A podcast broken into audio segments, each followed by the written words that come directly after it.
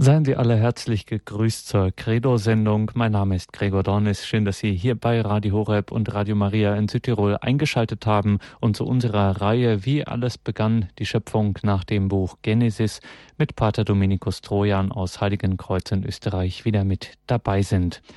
In dieser Reihe, die Schöpfung nach dem Buch Genesis, wie alles begann, da schauen wir ja bekanntermaßen auf den Anfang von allem, nicht aus archäologisch-musealem Interesse, sondern weil wir ganz nüchtern und profan gesagt dabei etwas über das wirklich Wesentliche erfahren.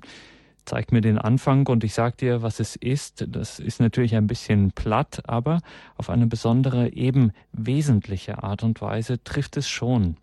Wenn man die heiligen Texte der Bibel ohnehin wirklich grundlegend nennen darf, so diejenigen der inspirierten Autoren der Genesis allemal, insbesondere gilt das für die Texte, die wir in dieser Reihe betrachten und gerade auch heute. Heute nämlich geht es um den sogenannten Sündenfall, die Erb- oder Ursünde.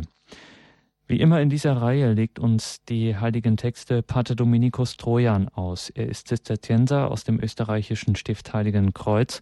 Grüße Gott und guten Abend, Pater Dominikus. Guten Abend, Herr Dornis. Wir freuen uns nun auf Ihre Ausführungen, Ihre Auslegungen, Pater Dominikus. Ihnen nun das Wort. Sie steigen für uns ein oder beginnen diese Sendung mit einem Gebet. Im Namen des Vaters, des Sohnes und des Heiligen Geistes. Amen. Komm, Heiliger Geist, erfülle die Herzen deiner Gläubigen und entzünde in ihnen das Feuer deiner Liebe. Sende aus deinen Geist und alles wird neu geschaffen und du wirst das Angesicht der Erde erneuern. Lasset uns beten, o oh Gott, du hast durch die Erleuchtung des Heiligen Geistes die Herzen deiner Gläubigen belehrt. Gib, dass wir in dem selben Geiste das, was recht ist, erfassen und uns seines Trostes alle Zeit erfreuen. Darum bitten wir durch Christum Jesum, unseren Herrn. Amen. Im Namen des Vaters, des Sohnes und des Heiligen Geistes. Amen. Die Texte der Heiligen Schrift sind inspirierte Texte. Sie werden geschrieben unter dem Einfluss des Heiligen Geistes und so können sie auch nur aus dem Heiligen Geist und mit ihm, aus seiner Perspektive und von ihm belehrt, recht gesehen werden. Recht verstanden werden in der Einheit der Kirche, in der und durch die der Heilige Geist geht, durch die Zeit. Der Gegenstand des heutigen Vortrags fordert uns in dieser Hinsicht in besonderer Weise heraus, denn sein Thema ist der Sündenfall, geschildert im dritten Kapitel des Buches Genesis, des ersten Buches der Heiligen Schrift überhaupt. Ich schlage vor, dass wir den Text, um den es geht, exakt den Inhalt des dritten Kapitels des Buches Genesis zu Beginn unserer Betrachtung hören, um ihn noch einmal in seiner Vielschichtigkeit vor Augen zu haben. Die Szene beginnt unvermittelt. Die Schlange war listiger als alle Tiere des Feldes, die Yahweh Gott gemacht hatte. Sie sprach zu dem Weibe. Hat Gott wirklich gesagt, ihr dürft nicht von allen Bäumen des Gartens essen? Das Weib antwortete der Schlange, von den Früchten der Bäume des Gartens dürfen wir essen. Nur eben von den Früchten des Baumes, der mitten im Garten steht, hat Gott gesagt, ihr sollt nicht davon essen und nicht daran rühren, damit ihr nicht sterbet. Darauf sprach die Schlange zu dem Weibe, keineswegs, ihr werdet nicht sterben. Vielmehr weiß Gott, dass an dem Tage, da ihr davon esset, euch die Augen aufgehen und ihr sein werdet wie Götter, die Gutes und Böses erkennen. In diesem Moment sah das Weib, dass der Baum gut zu essen wäre und lieblich anzusehen und begehrenswert, um Einsicht zu gewinnen. Und sie nahm von seiner Frucht und aß und gab davon auch ihrem Mann, der bei ihr war, und er aß. Nun gingen ihnen beiden die Augen auf und sie erkannten, sie erkannten, dass sie nackt waren. Deshalb flochten sie sich Feigenblätter zusammen und machten sich Schurze. Und da vernahmen sie den Schritt Jahweh Gottes, der sich beim Tagwind im Garten erging. Und der Mensch und sein Weib verbargen sich vor Jahweh Gott unter den Bäumen des Gartens. Jahweh Gott aber rief dem Menschen zu und sprach zu ihm, Wo bist du? Er antwortete, ich vernahm deinen Schritt im Garten, da fürchtete ich mich, weil ich nackt bin, und ich verbarg mich. Darauf sprach Gott, wer hat dir kundgetan, dass du nackt bist? Hast du von dem Baum gegessen, von dem zu essen ich dir verboten habe? Der Mensch erwiderte, das Weib, das du mir beigesellt hast, gab mir von dem Baum und ich aß. Da sprach Yahweh Gott zu dem Weibe, was hast du da getan? Das Weib aber antwortete, die Schlange hat mich verführt und so aß ich. Nun sprach Gott Jahweh zur Schlange, weil du dies getan hast, verflucht seist du unter allem Vieh und unter allen Tieren des Feldes. Auf deinem Bauche sollst du kriechen und Staub sollst du fressen alle Tage deines Lebens. Und ich will Feindschaft setzen zwischen dir und dem Weibe, zwischen deinem Spross und ihrem Spross denn er wird dir den Kopf zermalmen und du wirst ihn an der Ferse treffen. Zum Weibe aber sprach Gott, überaus zahlreich werde ich die Beschwerden deiner Schwangerschaft machen. Unter Schmerzen sollst du Kinder gebären. Nach deinem Mann wird dein Verlangen sein, er aber wird über dich herrschen. Zu dem Menschen aber sagte Gott, weil du auf die Stimme deines Weibes gehört und von dem Baum gegessen hast, obwohl ich dir geboten hatte, du sollst nicht von ihm essen. So sei verflucht der Erdenboden um deinetwillen. Unter Mühsal sollst du dich von ihm ernähren alle Tage deines Lebens. Dornen und Disteln soll er dir wachsen lassen. Das Kraut des Feldes musst du essen. Und im Schweiße deines Angesichtes sollst du dein Brot essen, bis, zu dem, bis du zu dem Erdboden zurückkehrst, von dem du genommen bist. Denn du bist Staub und zum Staube musst du zurück. Der Mensch gab seinem Weibe den Namen Eva, denn sie wurde zur Mutter aller Lebendigen. Jahweh Gott aber machte dem Menschen und seinem Weibe Kleider aus Fellen und bekleidete sie damit. Dann sprach Jahweh Gott, siehe, der Mensch ist geworden wie einer von uns, so dass er Gutes und Böses erkennt dass er nun aber nicht auch noch seine Hand ausstrecke und von dem Baum des Lebens nehme und esse und ewig lebe. Darum entfernte ihn Jahweh Gott aus dem Garten Eden, damit er den Erdboden bebaue, von dem er genommen ist. Und als er den Menschen vertrieben hatte, stellte er östlich von dem Garten Eden die Cherubime auf und das zuckende Flammenschwert, damit sie den Weg zum Baum des Lebens bewachen. Dies ist die berühmte Erzählung von der ersten Sünde der Geschichte des Menschen. Nun mag es für den ersten Blick und gleichsam spontan betrachtet verquert zu erscheinen, den Sündenfall für etwas zu halten, das Teil des in Gott gelegten und liegenden Anfangs des Kosmos sein soll, da er ja gerade das wieder in die Schräge zu bringen scheint, das aus Gott, des Schöpfers Hand, als das nach dessen Gottes eigenem Urteil als das Gute gemachte, ja sehr gut geratene und damit irgendwie auch vollkommener hervorgebracht worden ist. Und dennoch ist, wenn Anfang sagen will, es sei damit ein Fundament gelegt, auf dem alles andere geht und dann auf dessen Grund alles Übrige in der Zeit von seinem Beginn fortgeht, das, was zunächst den Menschen allein betrifft,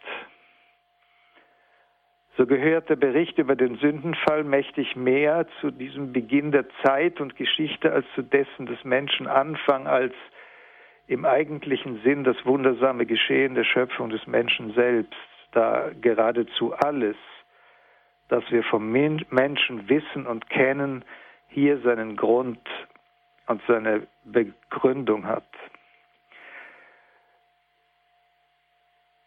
Der englische katholische Schriftsteller Gilbert Keith Chesterton sagte darum einmal, dies alles zusammennehmend, unter allen Paragraphen des Katechismus sei jener vom Sündenfall und der Erbsünde der einzige, den einer nicht glauben müsse, sondern Tag für Tag an sich selbst als unbestreitbar erfahre und als wahr und wahrhaftig mit eigenen Augen einzusehen vermöchte.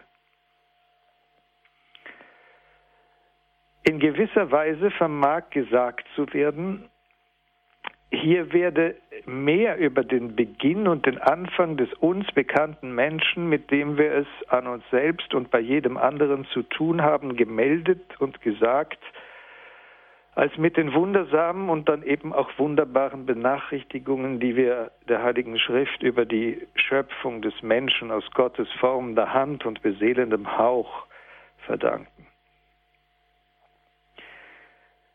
Das hat einfach damit zu tun, dass uns weder in uns selbst noch in jedem beliebigen anderen Menschen der begegnet, der Gott als eben dessen Werk und Geschöpf zugeordnet werden kann. Wir kennen nur einen Typus von Mensch, denjenigen nämlich, den die Sünde verzeichnet und die Begehrlichkeit verbogen hat.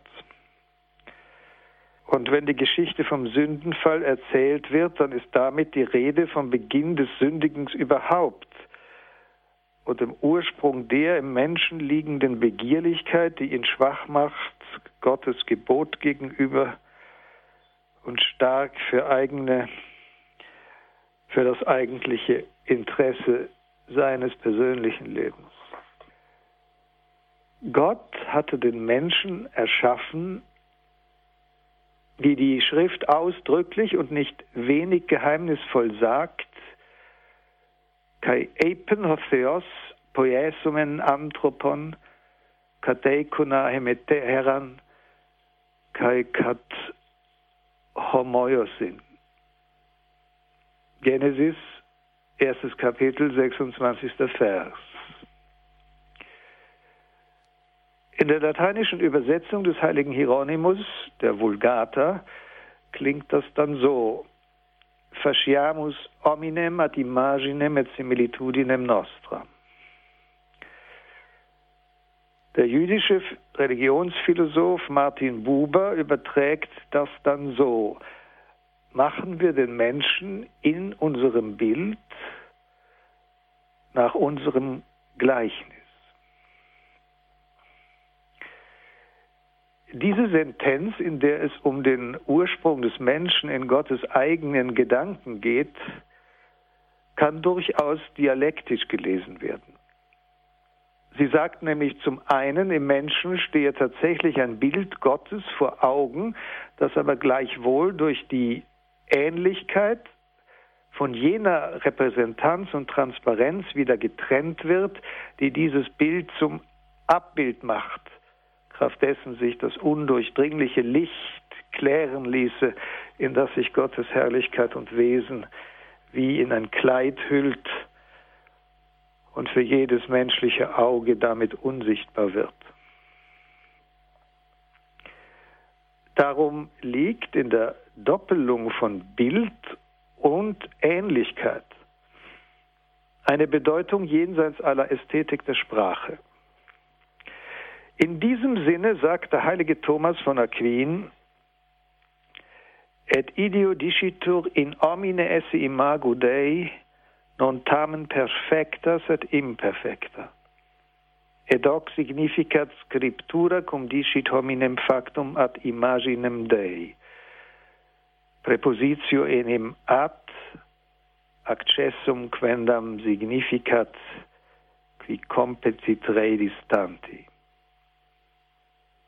Summa Theologie, dem ersten Band der 93. Questio, dem ersten Artikel in dessen Korpus. Zu Deutsch heißt das. Darum heißt es, im Menschen sei ein Bild Gottes, aber eben kein vollkommenes, sondern ein unvollkommenes. Und das deutet die Schrift an mit den Worten, der Mensch sei nach dem Bilde Gottes gemacht. Das Verhältniswort nach bezeichnet nämlich eine Annäherung, die einem Ding zukommt, das weit entfernt ist.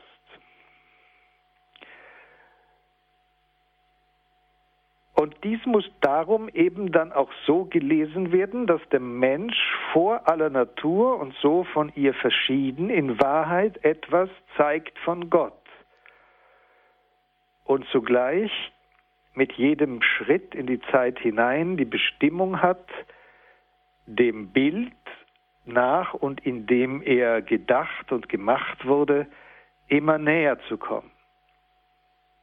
Und bei aller unübersteigbaren Verschiedenheit, die da obwaltet, dem Wort von der Similitudo, der Ähnlichkeit, eine immer präzisere Bedeutung zu verschaffen. Thomas liest den Text also auf eine doppelte Weise durch die wesenhafte Bestimmung des Menschen als Bild Gottes wird ihm zugleich eine Dynamik zugetraut und zugesprochen, in der er durch sein Leben und Lieben die Qualität dieses Bildes immer präziser und anschaulicher zu machen vermag.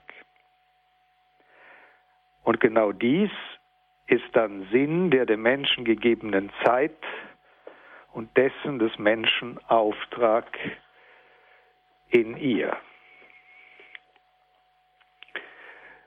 Es verhält sich nun so, dass erst vor dieser Tapete der Bericht über den Sündenfall recht gelesen und als etwas verstanden werden kann, das sehr wohl zum Anfang des Menschen gehört, da er das Bild betrifft, als dass der Mensch in diesem Anfang steht und hervortritt das Bild, dass der Mensch in Gott und zugleich auf Gott zu seinem Wesen gemäß ist. Das erste nämlich, das dann von der Sünde zu sagen wäre, läge darin, dass diese das Bild auf Gott zu und von ihm her nicht klärt,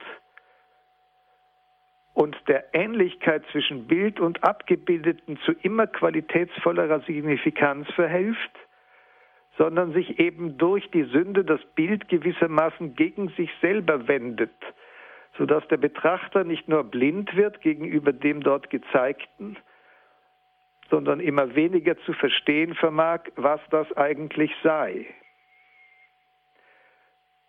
Das, was der Betrachter sieht, wird Gott immer unähnlicher.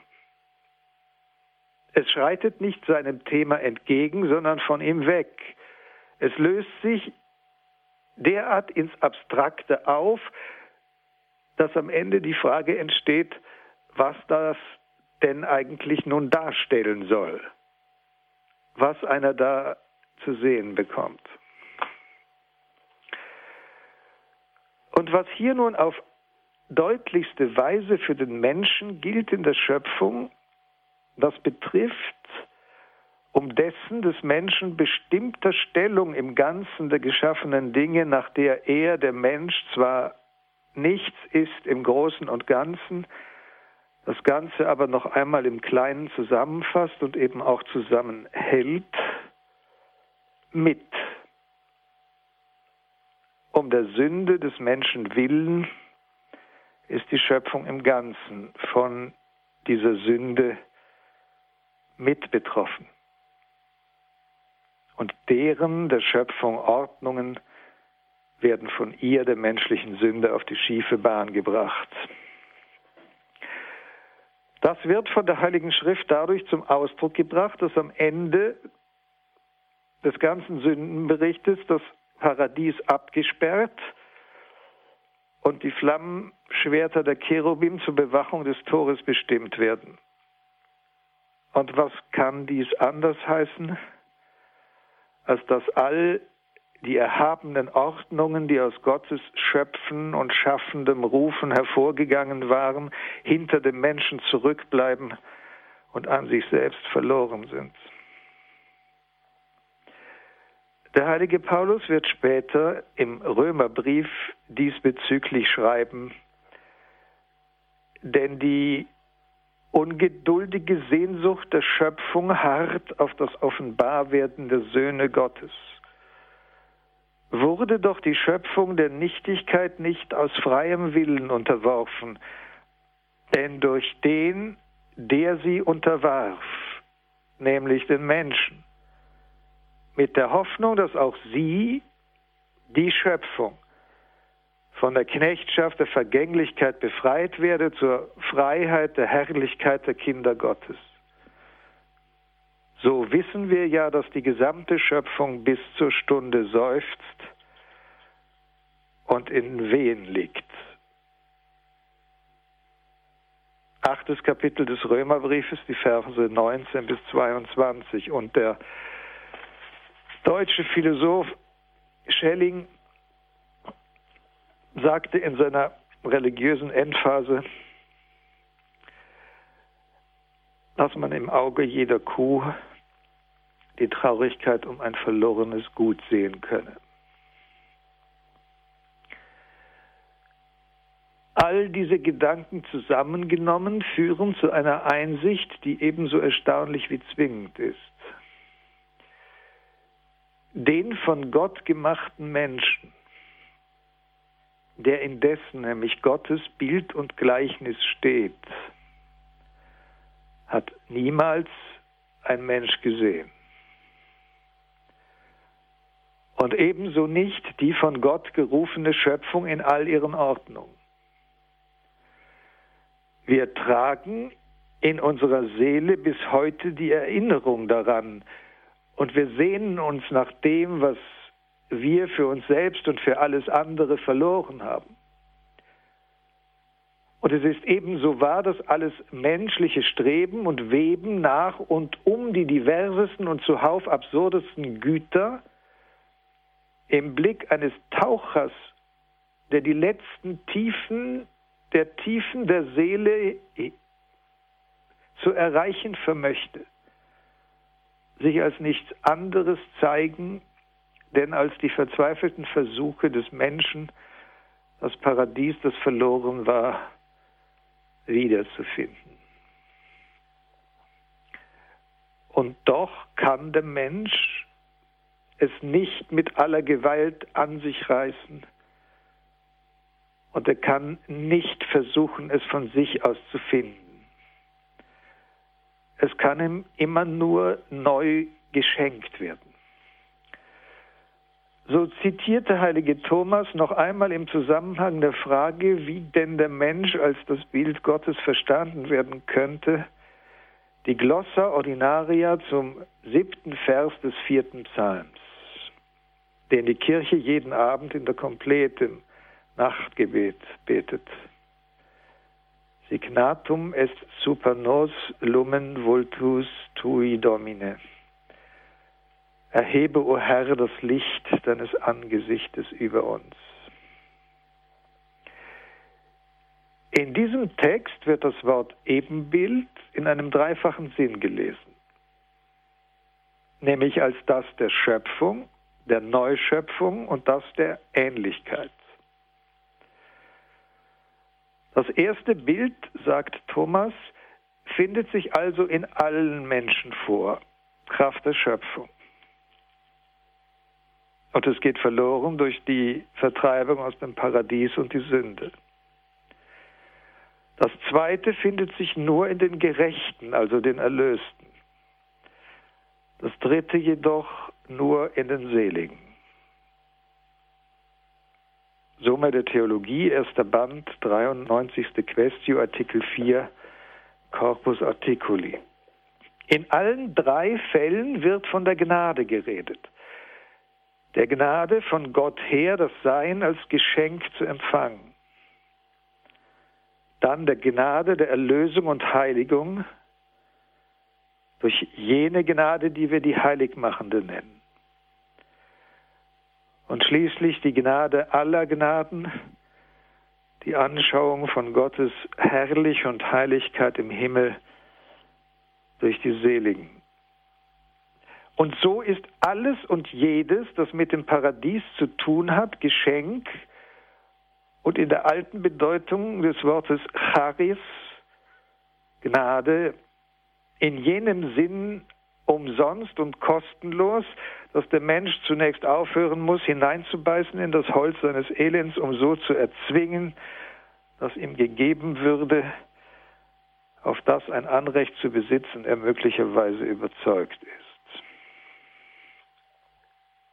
Der Sündenfall der Stammeltern Adam und Eva, die vor dem Sündenfall noch gar nicht so heißen, wird im dritten Kapitel des Buches Genesis der Heiligen Schrift geschildert.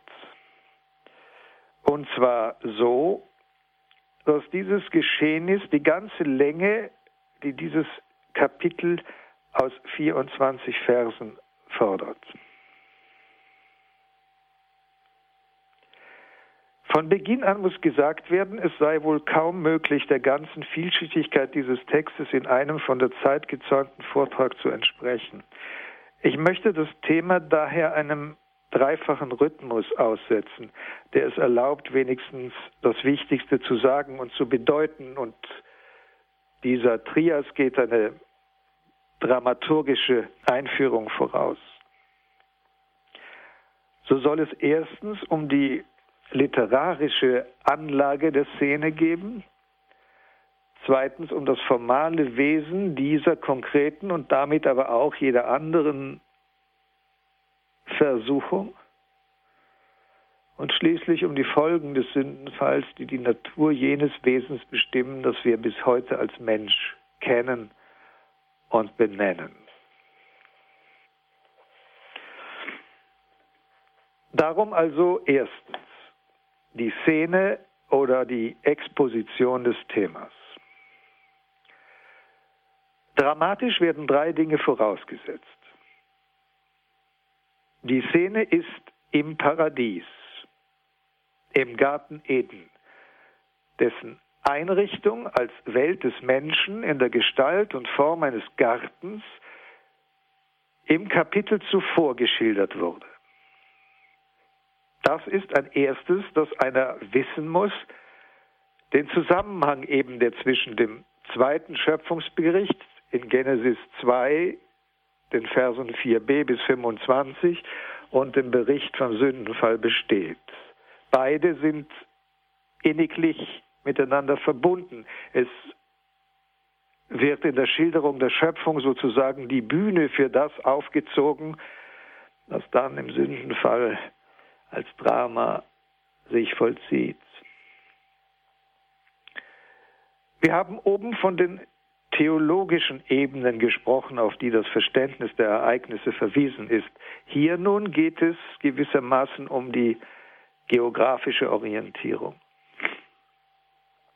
Ein weiteres ist, dass Adam noch bevor Eva geschaffen wird, unter ein Gesetz gestellt wird. Von allen Bäumen des Gartens darfst du essen, von dem Baum der Erkenntnis des Guten und Bösen, aber darfst du nicht essen, denn am Tage, da du davon issest, musst du sicher sterben. Neben diese moralische Kautele tritt die geografische Auskunft, dieser Baum habe in der Mitte des Paradieses gestanden. Wenn Adam uns also im dritten Kapitel, dem Kapitel des Sündenfalls, wiederum begegnen wird, so ist er ein Mensch, der unter einem Gebot steht. Und drittens geht es um die Kostümage. Inzwischen nämlich ist ein zweiter Mensch gebildet worden aus der Rippe des ersten, nämlich die Frau.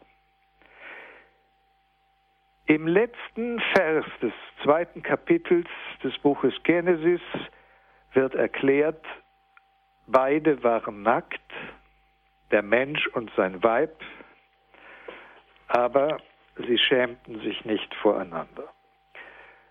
Dies also sind die Regieanweisungen. Ort, Personen, Kostüme. Damit kann der Vorhang gehoben werden und die Handlung beginnt. Unvermittelt tritt ein neuer Akteur auf. Die Schlange war listiger als alle Tiere des Feldes, die Yahweh Gott gemacht hatte. Genesis, drittes Kapitel, der erste Vers.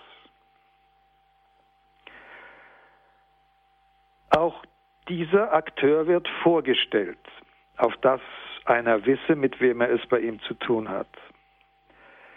Das Profil dieser Figur, von der angenommen werden kann, dass sie sich als Schlange selbst anzukündigen weiß, hängt an zwei Ösen. Dass sie in der Septuaginta, der griechischen Fassung des Alten Testamentes, Phoni Motatos genannt wird, im Vergleich, womit alles andere Getier eher dümmlich daherkommt, reiht sie jetzt paradox in die Schlange all derer, die um die Welt kundig und in ihr klug sind. Phronesis ist Klugheit, Bereitschaft, mit dem Leben zurechtzukommen. So wird auch später unser Herr und Heiland in den Evangelien davon sprechen, der Christ möge arglos sein wie die Taube und eben klug wie die Schlange. Es könnte jedoch auch mit Theophrastus Paracelsus in einem intellektuellen Sinne aufgefasst werden, obgleich das vom griechischen Wort Phronesis her eigentlich nicht gedeckt ist. Paracelsus schreibt, so ist nun Adam und Eva gelehrt und im Licht der Natur hoch erfahren worden. welchen allein die Schlange aus Gottes Verhängnis eine Ursache und gleich wie ihr Lehrmeister wurde. Weshalb die Schlange nicht unbillig und vornehmlich die deutschen Schlangen so große und den Unerfahrenen unglaubliche Potentias, also Mächtigkeiten und gleichsam übernatürliche Virtutes, also Kräfte haben, noch bis auf den heutigen Tag.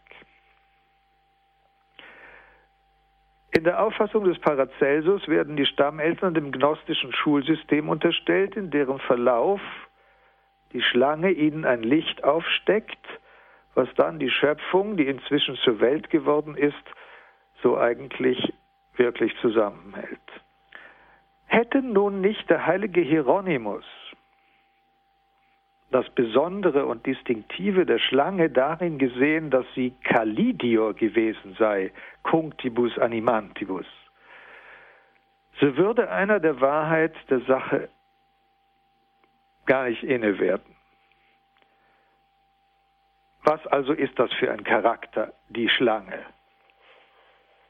Für Grimm und Grimm, die Verfasser des großen deutschen Wörterbuchs, führt Kalidus und Kaliditas in ein Wortfeld, das dann mitnichten mehr als das Bildungsbürgerliche des Grafen von Hohenheim, also des Paracelsus, oder die politische Besonnenheit der Septuaginta verharmlost werden kann. Grimm und Grimm schreiben im ersten Band ihres Wörterbuchs von Arglist, Arglistend und Arglistigkeit. Sie zitieren das Buch Jesus Sirach der Heiligen Schrift, in dem festgehalten wird, Arglistigkeit ist nicht Weisheit. Und der Argwillige ist geradezu der, der entschlossen ist, zu beschädigen und zu befeinden. Und so wäre dann immer noch Grimm und Grimm das Kontrarium zu List und Tücke, die Arglosigkeit womit dann die ganze psychologische Seite des Zusammentreffens von Eva und der Schlange bereits herausgebracht wäre. Die Arglist der einen und die Arglosigkeit der anderen. Und hier zweigt sich selbst Paracelsus zumindest so lange in ein Verständnis hinein, als einer ihn nicht fragt, was er denn eigentlich von der Bewertung des Teufels hielte, wenn er schreibt, da ging es gleich, wie das gemeine Sprichwort lautet, da man spricht, gleich und gleich gesellt sich gern. So war da auch eine Gesellschaft mit der Schlange und dem Teufel geworden.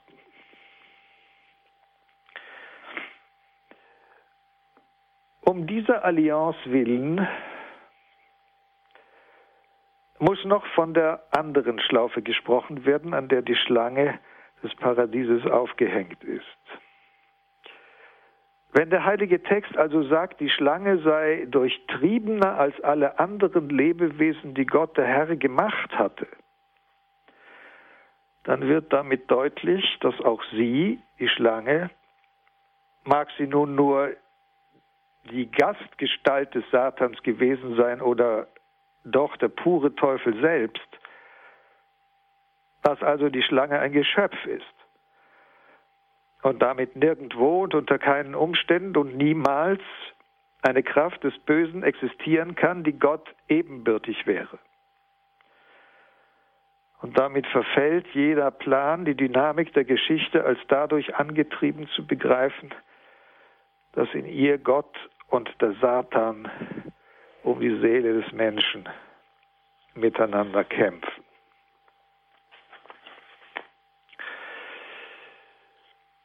Der Sündenfall bewirkt nach dem Zeugnis der Schrift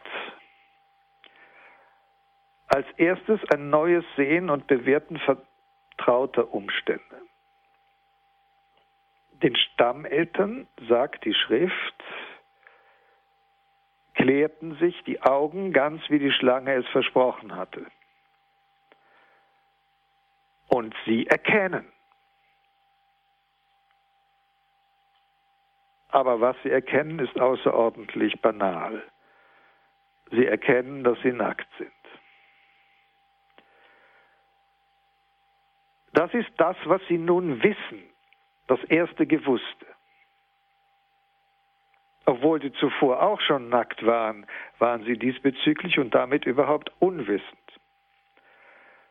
Waren sie aber auch, weil sie nicht wussten, unschuldig, da in ihnen der Geist träumend war, wie Kierkegaard sagt?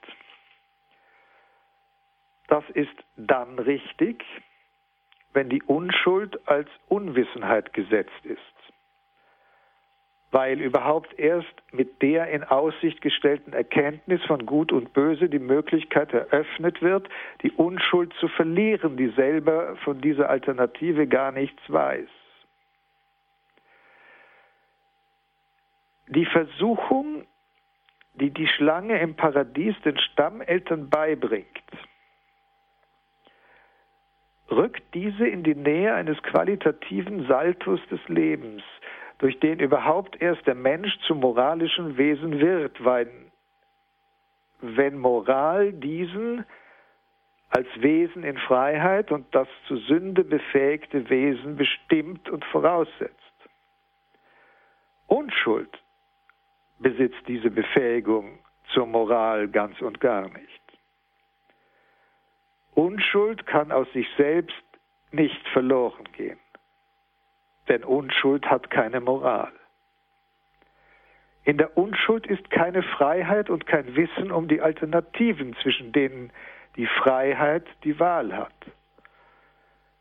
Da braucht es schon eine externe Triebgetrimmtheit, damit die Unschuld aufgehoben wird. Von sich her drängt sie sich ihrem Verlust nicht auf. Denn die Unschuld weiß gar nichts. Und wenn sie dann doch in ein Wissen gewiesen wird, ohne zu dessen Verstehen befähigt zu sein, ergibt sich eine anonyme Not. Darum meinte Kierkegaard annehmen zu müssen, dass bereits vor dem Sündenfall Angst gewesen sei im Menschen des Paradieses, da ihn das Wort vom Verbotenen und das Wort vom Urteil und Gott gab dem Menschen dieses Gebot, von allen Bäumen des Gartens darfst du essen, von dem Baum der Erkenntnis des Guten und des Bösen aber darfst du nicht essen, denn am Tage, da du davon issest, musst du sicher sterben. Da also ihn, den Menschen, das Wort vom Verbotenen und das Wort vom Urteil, welche er unfähig blieb zu verstehen, in eine verwirrende Beziehung zum Geist brachte, der selbst nach wie vor träumend, als das Nichts erfahren wurde, das Angst macht. Es ergibt sich jedoch aus dieser Angst nicht die Sünde, die eben einen qualitativen Sprung ausmacht und nicht aus dem quantitativen Zuwachs der Angst erklärt werden kann. Warum also diese Sünde gesetzt wird, das weiß man überhaupt gar nicht. Als Gott Adam danach fragt, warum hast du das getan, verschiebt dieser die Causa auf Eva, wobei er nicht unerwähnt lässt, dass diese, nämlich Eva, zwar nicht Gottes Idee, aber doch dessen Geschöpf ist. Eva verlegt die Sache auf die Schlange und braucht gar nicht mehr zu sagen, denn die Schrift selber nimmt ihr den Freispruch ab, wenn sie sagt, die Schlange war listiger als alle Tiere des Feldes, die Gott gemacht hatte. Dass Gott also an all dem im letzten selber die Schuld trägt, zeigt die ersten Spuren einer Logik, die dem verantwortungsflüchtigen Wesen der Sünde entspricht. Dieses ganze Konstrukt beruht auf der Annahme, die Unschuld des Paradieses sei um den Preis des Unwissens und eines träumenden Geistes erkauft gewesen und daher mit all dem ein Ende gemacht worden, als das Wissen hereinbrach und der Geist jählings erwachte. So hätte die Schlange zu viel gar nicht versprochen, als sie das Erkennen als Unterscheiden von Gut und Böse in Aussicht stellte. Nur, dass damit der Mensch Nummer eins nicht zu einem Gott, sondern zu einem Nackerten wurde. Wie aber kann einer mit einem Mal nackt werden, der zuvor auch schon nackt war? Das ist eben die Geschichte von der Klärung der Augen die an dem, was ist, von nun an Gut und Böse unterscheiden und mit der Unbefangenheit auch ihre Unschuld verlieren werden. Nackt bedeutet den Menschen in moralischer Hinsicht zu setzen und an ihm die Möglichkeit wahrzunehmen, böse zu sein. Dieser Verdacht entsteht nicht von der Realität des physischen Menschen, sondern der, Real der Qualität der Sünde her, die dem Menschen den Mut nimmt, sich selbst von sich her zu setzen. Ein Gott ist der Mensch schließlich mit all dem dann doch nicht geworden. Damit aber dem anderen, der dem Menschen gegenüber ist, dieser Verdacht erst gar nicht kommt, bedeckt er seine Blöße. Sich keine Blöße geben zu wollen, heißt dann weiter so zu tun und zu wollen, als wäre von all dem nichts geschehen, was geschehen ist. Das ist die Angst, die den anderen mit dem, was man selber in Wahrheit ist, nicht konfrontieren mag. So versteckt sich der Mensch zuerst vor dem Menschen hinter einem geflochtenen Blattwerk und zweitens vor Gott im Gebüsch des Paradieses. Sünde, Nacktheit, Angst, Bekleidung mit Schurzen, Verstecken im Unterholz.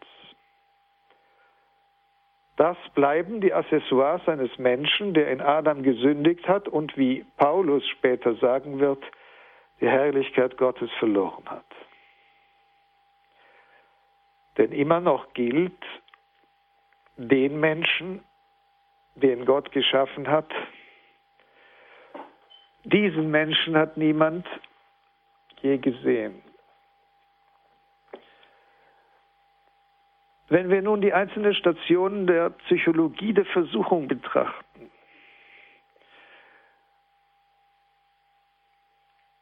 so tun wir dies unter der zuvor gesetzten Annahme, der Teufel verfahre stets und immer nach derselben Methode.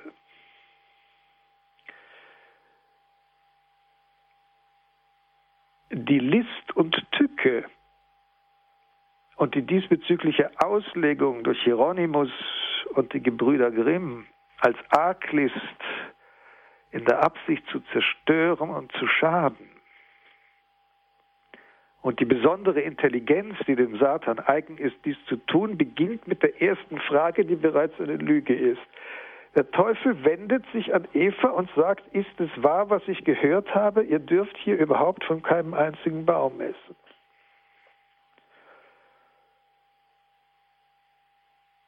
Für Eva bestanden nur zwei Möglichkeiten. Entweder hätte sie sich auf der Ferse umdrehen müssen und weglaufen, oder sie musste um der Wahrheit willen, so arglos wie sie war, in Unkenntnis der Möglichkeit des Bösen, die Sache um Gottes Willen richtigstellen. Von den Früchten der Bäume des Gartens dürfen wir essen, nur von den Früchten des Baumes in der Mitte. Hat Gott gesagt, ihr sollt nicht davon essen und nicht daran rühren, damit ihr nicht sterbt.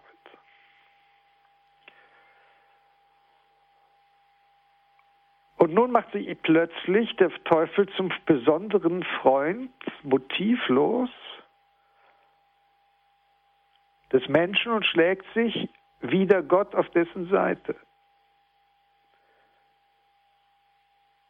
Gott hat nicht recht gehabt.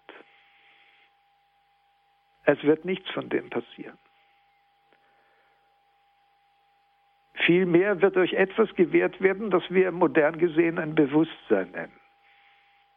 Ein Bewusstsein für Gut und Böse, die Setzung des Menschen als moralisches Wesen.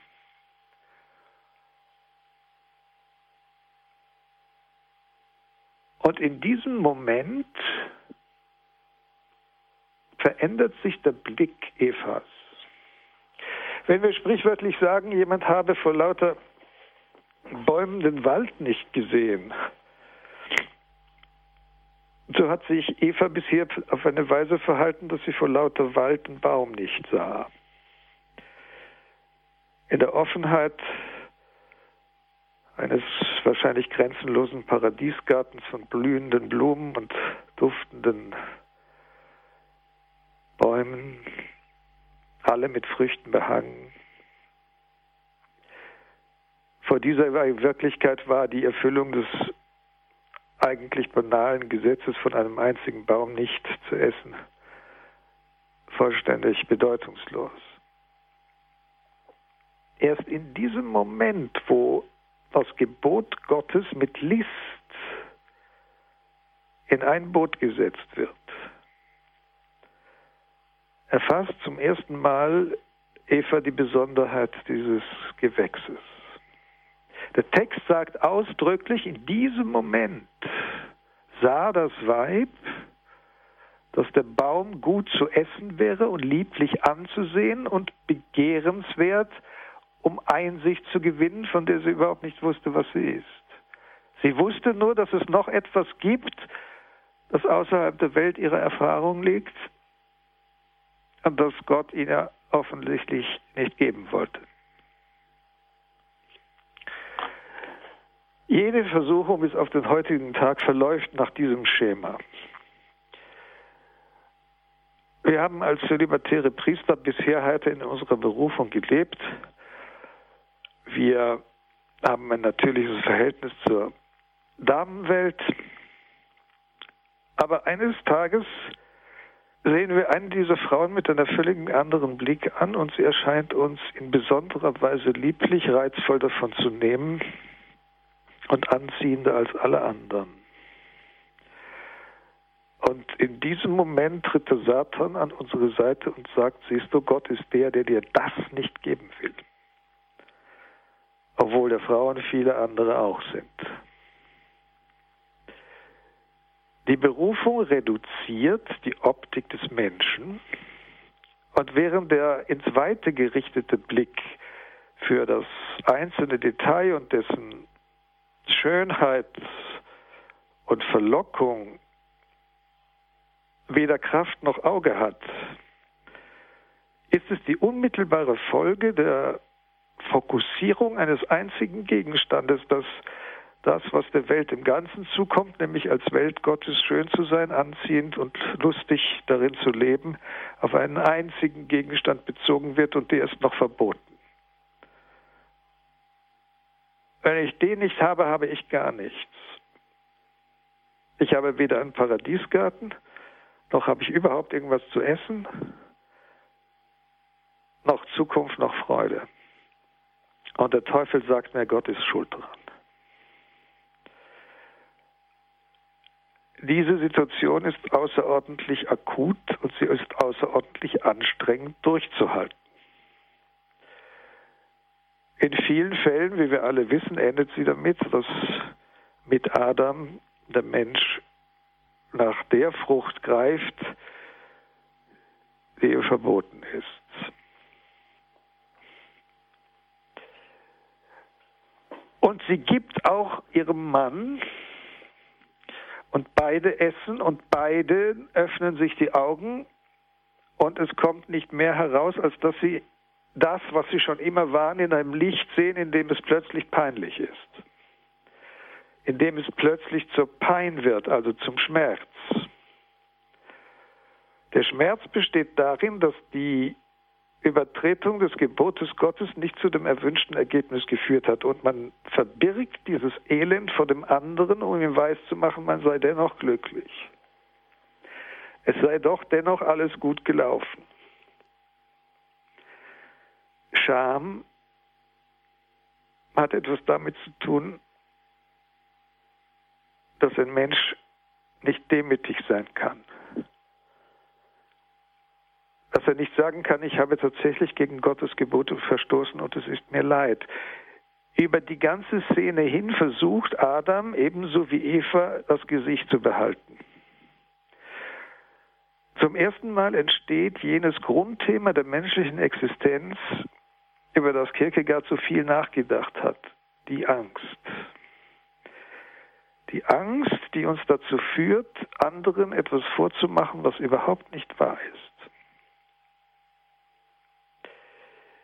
Als die drei handelnden Personen dieses Kammerstücks, Adam, Eva und die Schlange von Gott zur Rede gestellt werden, wird diese Schuld verschoben. Sie wird in einer Weise verschoben, die im Munde Adams eine Frechheit ist. Er schiebt sie nämlich im Grunde, es war schon gesagt worden, Gott zu. Es war die Frau, die du gemacht hast. Und auch Eva tut Ähnliches. Sie sagt, es ist die Schlange gewesen, die schließlich auch ein von dir geschaffenes Tier ist. Also war es überhaupt keiner, sondern du warst es.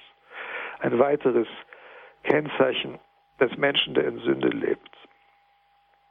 Nicht den Kopf hinhalten zu können. Nicht sagen zu können, ich habe gesündigt. Von daher sollten wir zu einer völlig neuen Bewertung der Beichte kommen und auch zu einer völlig neuen Bewertung des Anfangs der Heiligen Messe, indem wir ausdrücklich sagen, Ich habe gesündigt durch meine Schuld, durch meine Schuld, durch meine große Schuld. Und alle beten das natürlich unter dem Gesichtspunkt, dass sie sehr wohl über die Schwächen der anderen Bescheid wissen, aber in keiner Weise bereit sind, an die eigene zu glauben.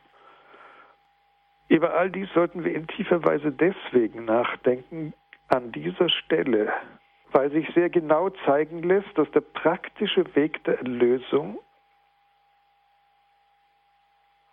eine Wiederholung dieses kleinen Aktes von Kammerspiel nur vom Ende nach vorne ist.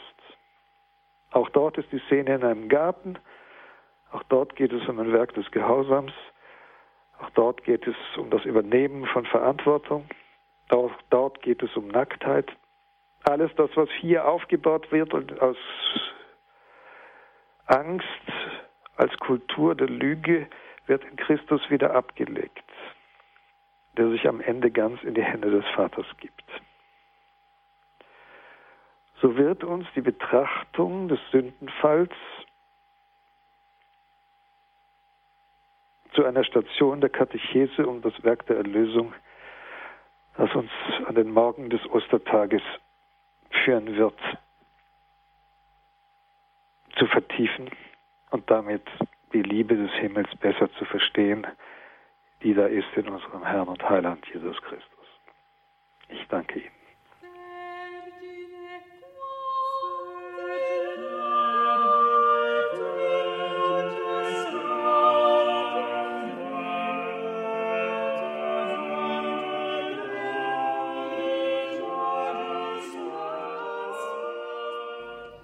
Der heutigen Credo-Sendung bei Radio Horeb und Radio Maria in Südtirol hörten Sie Pater Dominikus Trojan aus dem österreichischen Stift Heiligen Kreuz und seiner Reihe Wie alles begann, die Schöpfung nach dem Buch Genesis.